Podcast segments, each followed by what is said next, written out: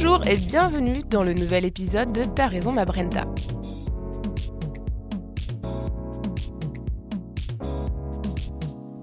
On commence cette semaine avec un peu de tourisme, mais à Montréal. Le tourisme à Montréal se porte bien. Tous les indicateurs sont au vert. En 2017, on note une augmentation du tourisme en provenance de la France de 11%. Les Chinois, quant à eux, ont été 33% plus nombreux à venir visiter la métropole québécoise. Le nombre total de visiteurs s'élève à 11,1 millions, plus que la population québécoise, avec une progression d'un peu plus de 5% par rapport à 2016, générant des dépenses estimées à 4 milliards de dollars canadiens. Belle performance les amis on espère que cette économie émergente n'en pâtira pas sur la tranquillité de notre jolie ville. On continue cette semaine avec les médias sociaux, mais sans aller en Californie. Et c'est possible. En effet, nous, peuple occidental, nous nous croyons souvent au centre du monde. Alors que les pays comme l'Inde et la Chine ont souvent des marchés aussi importants, si ce n'est plus importants. Aujourd'hui, nous parlerons de WeChat. Vous me direz, mais qu'est-ce que c'est? WeChat est un réseau social très complet.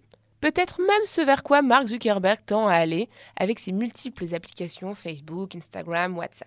L'application WeChat est à la fois messagerie mobile, réseau social, canal d'information et contenu, plateforme de vente en ligne et système de paiement électronique. Rien que ça.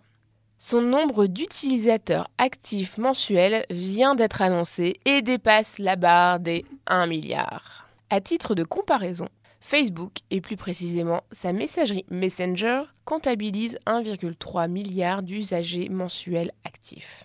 Notez que l'usage de Facebook est interdit en Chine où le site n'est pas accessible sur Internet, sauf utilisation frauduleuse de VPN, mais là c'est un autre sujet.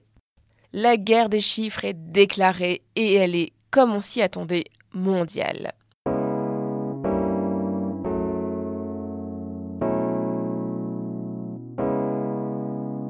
Grand coup médiatique pour la marque française de vêtements de sport haut de gamme Lacoste. Lors de la Fashion Week de Paris, la marque a présenté sa série limitée du polo iconique, sur lequel le logo avait été changé. Pour la première fois depuis sa création il y a 85 ans, la marque a eu l'audace de toucher son emblématique crocodile, symbole de la ténacité du joueur de tennis et fondateur de la marque René Lacoste. Une dizaine de logos ont été déclinés, représentant des espèces en voie de disparition.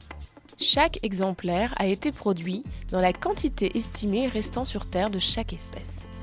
Réalisé avec son agence BETC Paris, en collaboration avec Save Our Species Microsite, est vendu à 150 euros, soit environ 240 dollars canadiens. Les polos sont évidemment tous vendus. Belle opération marketing pour la marque qui a su faire parler d'elle à l'international en pleine Fashion Week. On termine cette semaine avec une petite actualité radiophonique d'outre-Atlantique. Je vais une fois encore vous parler podcast en effet, la célèbre radio parisienne Radio Nova s'est officiellement lancée dans la production de podcasts natifs. Et oui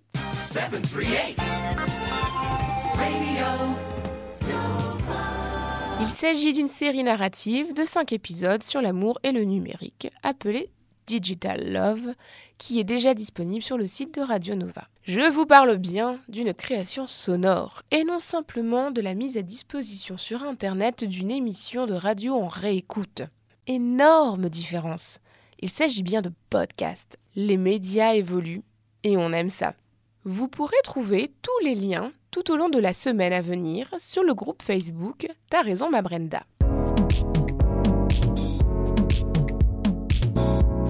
C'est terminé pour cette semaine. On se retrouve la semaine prochaine pour un nouveau récap de l'actu de la com, des médias et de la pub. Et d'ici là, restez connectés. Salut